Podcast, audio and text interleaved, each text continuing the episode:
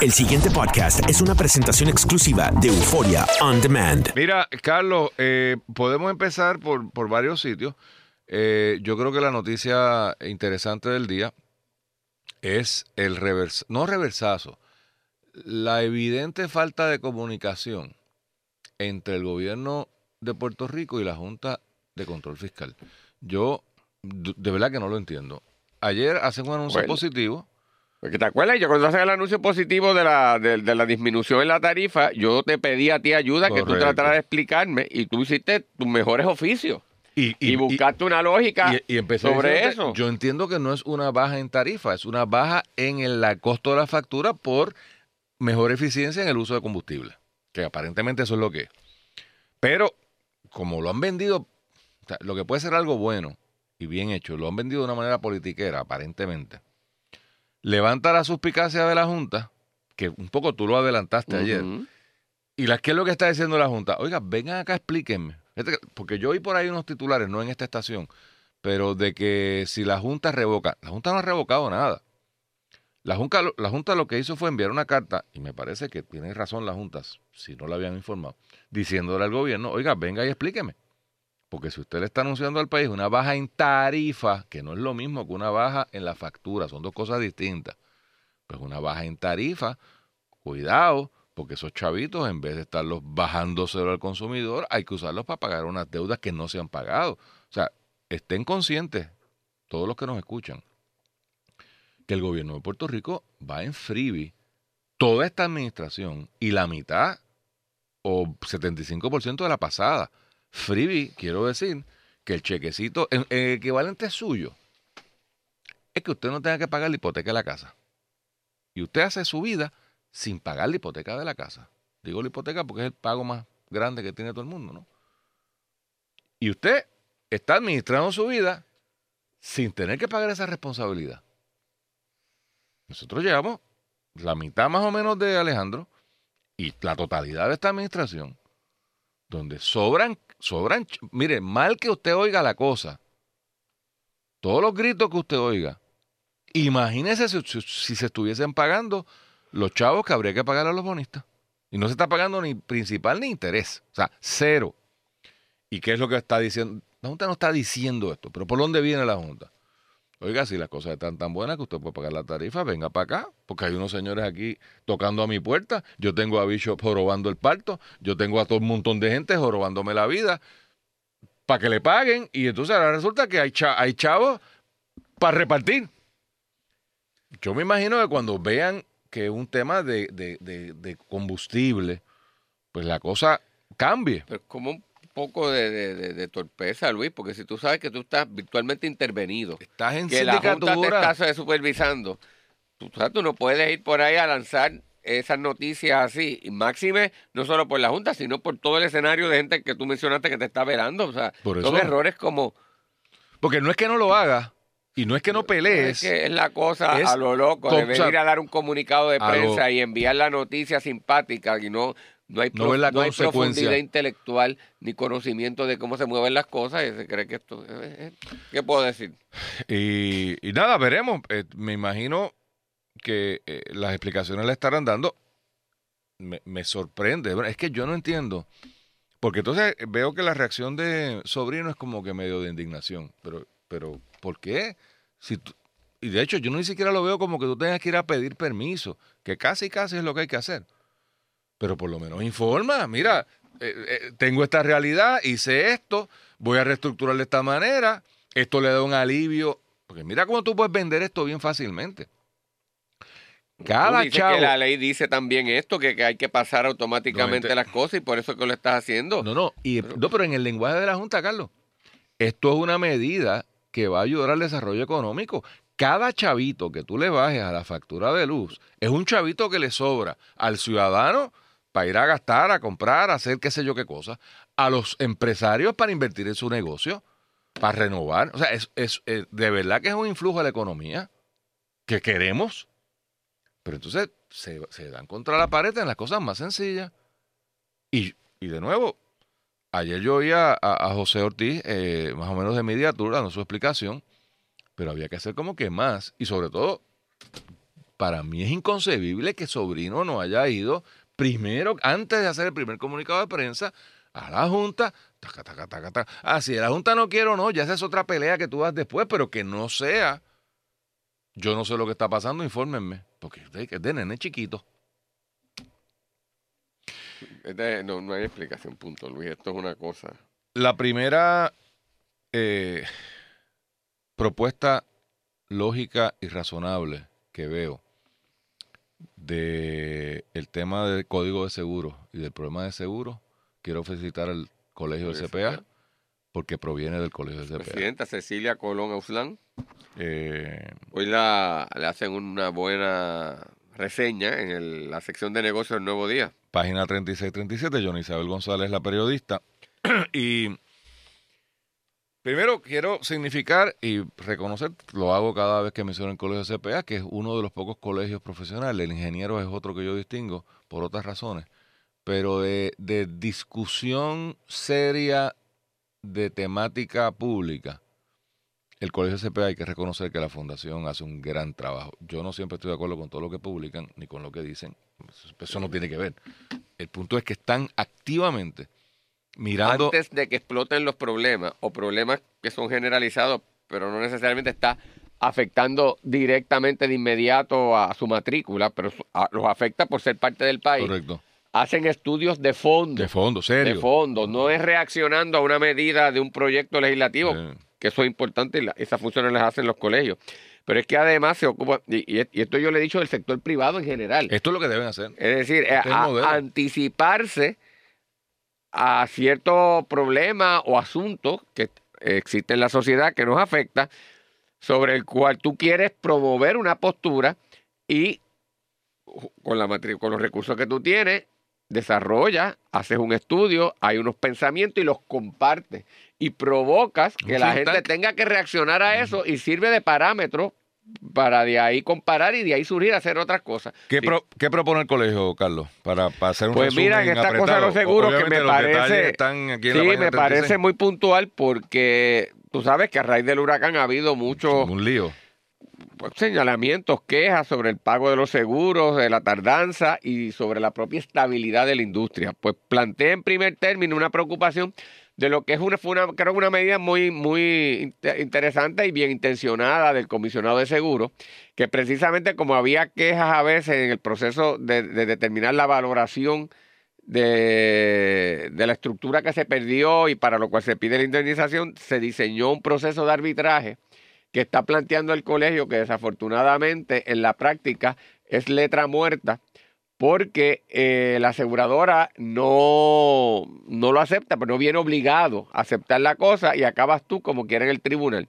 Que no Que la- tiene sentido. Bueno, lo- no tiene no, proceso no tiene sentido, Porque pero ¿por qué yo puedo me- entender por qué lo hicieron, porque lo querían hacer con rapidez y buscar alguna manera de acelerar las negociaciones, porque para que tenga sentido, Tiene tendrías que enmendar el código y hacer entonces, que es lo que él propone el, el- el- el colegio CPA, que el proceso eh, de arbitraje sea como equivalente al proceso en un tribunal de primera instancia para que entonces en todo caso vayas al apelativo. Pero eso Pero- requiere pero una enmienda. Pero vamos a explicar eso. O sea, cuando digo que no me tiene sentido, es que primero lo llaman arbitraje y en realidad yo creo que es más mediación. Mediación, estoy de acuerdo contigo. Porque la diferencia fundamental, para beneficio de los que no sean abogados, la diferencia fundamental entre un proceso de arbitraje y un proceso de mediación es que la mediación es voluntaria, eh, aunque la participación sea compulsiva, y esto suena contradictorio. Hay procesos de mediación en OMA, por ejemplo, en el Departamento del Trabajo, usted tiene que asistir la primera vez. Pero una vez estoy allí, o me voy, o lo que diga el mediador, no me importa.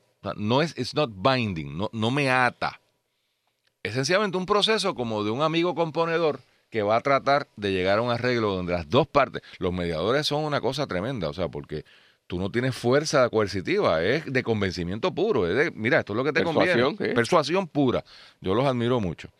Los árbitros no, los árbitros son Un juez juececitos, para todos los jueces. para todo efecto es un juez. Aquí lo llaman arbitraje, yo creo que está mal llamado y concurrimos en eso. en eso. Lo otro, segunda eh, recomendación. Eh, dice que prácticamente eh, la costumbre es en estos procesos, por ejemplo, a raíz del huracán, que tú presentas una reclamación y hasta que no está cuadrado toda la reclamación, no ocurre el pago. Y ella dice que plantea a la presidenta que en realidad eh, podría negociarse para que hubiese un pago parcial de la reclamación. Y el ejemplo que da yo creo que es el más sencillo. Es decir, si a ti el, er, tenías un restaurante y se te fastidió el local y tú estabas asegurado, pues puede que haya una controversia de la extensión del, valor, del daño y del valor de la propiedad para que te lo puedan este, indemnizar. Y, así que para decir cuánto te cubre y cuáles son los, los deducibles a partir de qué, pues hay que valorarlo. Pero sin duda, si el restaurante está inoperante, tú no estás trabajando y hay un lucro cesante eh, que estás experimentando, pues la interrupción de negocio, si tú tenías una, un, arreglo de, esa, de ese componente, se te puede pagar independientemente de que se posponga la parte relativa a la valoración. Pues eh, también sensato. Eh, me parece que, Déjame dar un ejemplo más sencillo que ese, Carlos. Pues lo leí y es un buen ejemplo, pero me parece que es para la sección de negocio. Déjame tratar de hacerlo en Arroyo Habichuela. Usted tiene una casa que tiene una póliza de 100 mil dólares. Usted tiene, usted reclama pérdidas de 50 mil dólares. El seguro en la primera ronda ¿verdad? de negociación le dice, no, yo creo que son 20 mil. El planteamiento sería, bueno, pues adelante de los 20 mil, porque no hay controversia. hay una póliza, hay cobertura. O sea, no hay controversia sobre los hechos básicos. Ah, hay una controversia de que según el seguro son 20 y según yo, el asegurado son 50. Bueno, pues justo que las dos partes se pongan a pelear. Pero 20 no debería haber ningún issue en que me escribas un cheque. Porque si, si yo digo, ok, me escribes un cheque 20, pero y déjeme ponerlo esto en contexto, ¿por qué esto no se hace? Y, y para ser justo con algunas aseguradoras, porque hay gente seria también. Algunas aseguradoras, esto es la, la práctica. Yo creo que lo que está planteando el colegio es que esta debe ser normativamente la práctica, que haya una obligación, que no sea porque el asegurador es serio, que a los que no son serios se les diga, oiga, pues si aquí no hay ninguna controversia con los 20 mil pesos, escribe el maldito cheque. Ah, nos tardamos un año en pelear si de los 30 remanentes procede uno o los 30. Bueno, pues perfecto, porque ahí hay una controversia genuina. Pero si no hay controversia, ¿por qué hay que aguantar el cheque? ¿Por qué? Para que los que me están escuchando entiendan. Porque lo que hace la aseguradora es que al retener el pago te asfixia. Y llega el momento en que tú dices, o cojo lo que me den, o voy para capítulo 7. Entonces, es una manera de un poderoso poder obligar al que no tiene poder en esa ecuación, y no hay duda, y esto no, no es nada malo, es la realidad de cómo funciona el sistema. La aseguradora frente al asegurador es la que tiene el poder del dinero, de los recursos, de los, de, la, de los abogados, de, de, to, de todas usualmente los ingenieros. O sea, y me parece muy sensato lo que están diciendo. Mire, donde no haya controversia, saque eso rápido. ese dinero está corriendo ahí. Además, evita que se ahorque el, el asegurado en su negocio o en su vida personal. Lo otro que menciona también, y es, y es uno de los problemas que se ha planteado ahora, es decir, aquí hay compañías que aseguran unos riesgos que ellos como empresa no tienen capacidad, entonces van a, reasegurar y resulta después que el reaseguro tampoco, como se hizo eso, es lo suficientemente adecuado y dice que se debe regular y establecer unos parámetros mejores en ese proceso de reaseguro o por lo menos revitar, eh, revisitar todo lo relacionado a eso. Déjame, Yo creo que hay que pensarlo. Estoy totalmente de acuerdo. Lo que pasa es que para eso no hay que legislar mucho. Para eso que hace falta una oficina del comisionado que haga su trabajo y lo digo con respeto al, al, a, los actuales incumbentes. Porque, Carlos. Eh, bueno, lo que pasa es. Sí, no, no, lo que pasa es que desafortunadamente lo que está reasegurado ahora que explotó ya estaba desde antes. Correcto. Entonces, pero, pues, vamos a explicar con, e, con, esa ya, ya ese daño está eh, sufrido, ¿ves? Vamos, vamos a explicar esto un poquito más porque sé que son temas que no todo el mundo ¿verdad? está familiarizado. Cuando usted compra un seguro, la compañía de seguro va a responder por esos daños futuros que no conocemos hoy, porque cuando usted firma la póliza de seguro no hay daño, es una contingencia. Con fondos propios que tiene depositado en unas cuentas en particular, y, y, podría no haber reaseguro, eso no existe, todo el mundo tiene reaseguro, pero podría darse teóricamente el que yo deposito 10 millones de pesos en una cuenta de banco y de ahí yo le voy a pagar las pérdidas que puedan surgir si es que surgen. Eso se llega con una fórmula complicadísima. Y aquí es donde empieza el problema. La práctica común es que se hace un mix de fondos propios con reaseguro. ¿Qué es un reaseguro? Es el seguro de la aseguradora.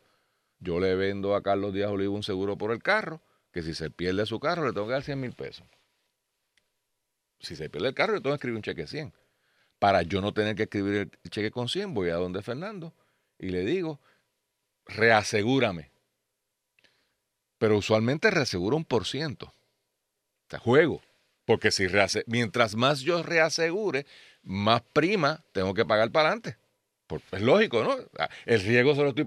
Carlos me pasó el riesgo a mí, yo se lo paso a Fernando y probablemente Fernando se lo pasa por ahí para, por ahí para arriba. Eh, ahí es donde entra Lloyds, ahí es donde entra Munich Re, y hay Re por reaseguro, de ahí viene, Reinsurance. Pues eso es una fórmula media mística, Carlos. O sea, tú sabes cuánto riesgo, cuán agresivo tú eres. Claro, mientras no venga María, no pasa nada. Porque las pérdidas que hay por ahí, eso lo manejamos, chichichia. Cuando viene una vaina catastrófica, si yo estiré ese chicle, me pasa como aparentemente, no quiero pasar mucho juicio por múltiples razones de eso, a Real Legacy. Estiran el chicle, cuando viene todo el mundo a pedirle, de momento, en el pote que yo tenía no da, en los reaseguros no dan, y anda, pal. ¿Me ahorqué? Me ahorqué la, la compañía de seguros. Sí, sí, sí. Entonces, lo que está pasando en el colegio es que eso hay que revisitarlo. De acuerdo, pero yo creo que es un tema tan complejo que no sé cuán pero hay que trabajarlo. El comisionado anda por allá por también, eh, creo que iba para Inglaterra y estaba tratando de, de, promover que otras empresas vengan y establezcan operaciones directas aquí, que yo creo que eso también es importante. Importantísimo. Por, yo creo que por fin, en mucho tiempo, se está cobrando conciencia de que aquí había que hacer algo. Lo otro, Luis, que mencionaron, y esto a mí se me había, se me había olvidado. ¿Tú te acuerdas que una de las cosas terribles que hizo la pasada administración y que dicen que la culpa era de Joaquín Villamil y yo hablé con Joaquín y me dice, ve, espérate, esto me echan la culpa a mí y esto no fue así, yo dije 20 mil medidas y donde incluía esto y cogieron, eliminaron las demás medidas y me dejaron eso, que era la patente nacional, ah, sí, que era aquella cosa que... Ningún economista quiere responsabilidad de eso te digo yo para ser justo Todos estaban en la conferencia de prensa y todos dicen lo mismo, no, yo... Pues pero está bien, cada cual.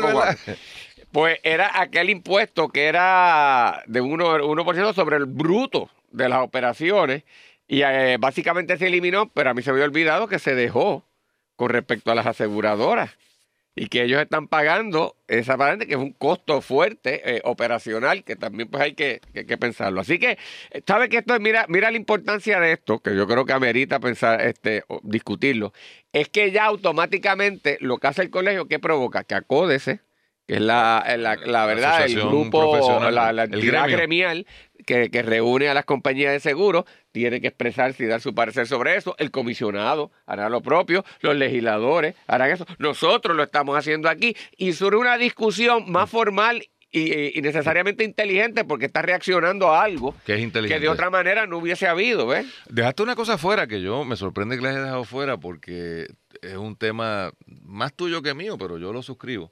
Y ayer casualmente estábamos hablando en otro contexto de esto. Y es que una de las cosas que sugiere el colegio de CPA es eh, tribunales especializados. Y volvemos a lo mismo.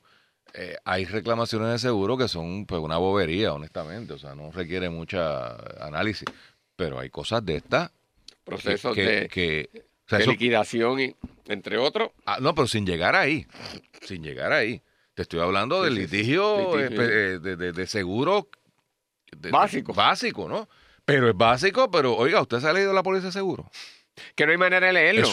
que no hay manera de leerlo, que es un, exorcismo. Correcto. Y entonces, otro tema más, tú lo trajiste ayer o antier en, el tema eh, corporativo, fue, yo no me acuerdo, estábamos discutiendo algo y estábamos hablando precisamente de, de, por qué no nos movemos hacia unos, unas falas un poco más especializadas, más allá de procesal civil, mm.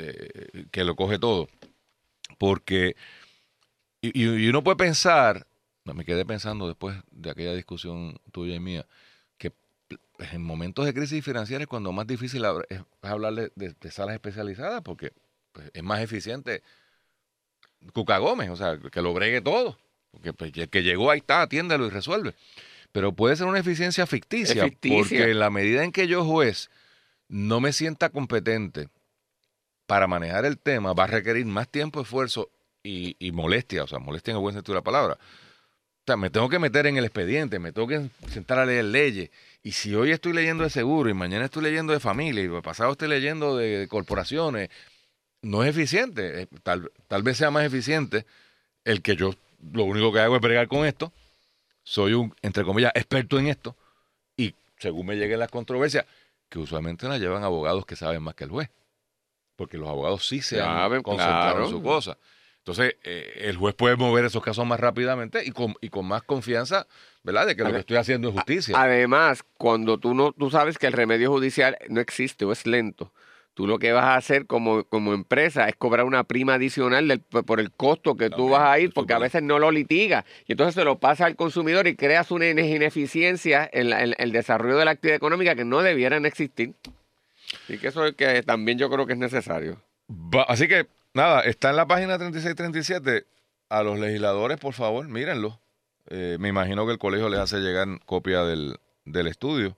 Em, porque creo que hay que mirar este tema con, con seriedad y sin el aspaviento. O sea, aquí esto no es una cuestión, y vamos con esto, eh, Golo. O sea, las aseguradoras son un mal necesario, no son malas in- intrínsecamente. Hay unas mejores. Usted como consumidor también averigüe. Claro, O eso sea- tiene- esa es otra cosa. Tú te tienes que documentar y asesorar. O sea, yo- hay gente que brega mejor que vos. Pero imagínate si hasta el gobierno no sabe comprar sus pólizas.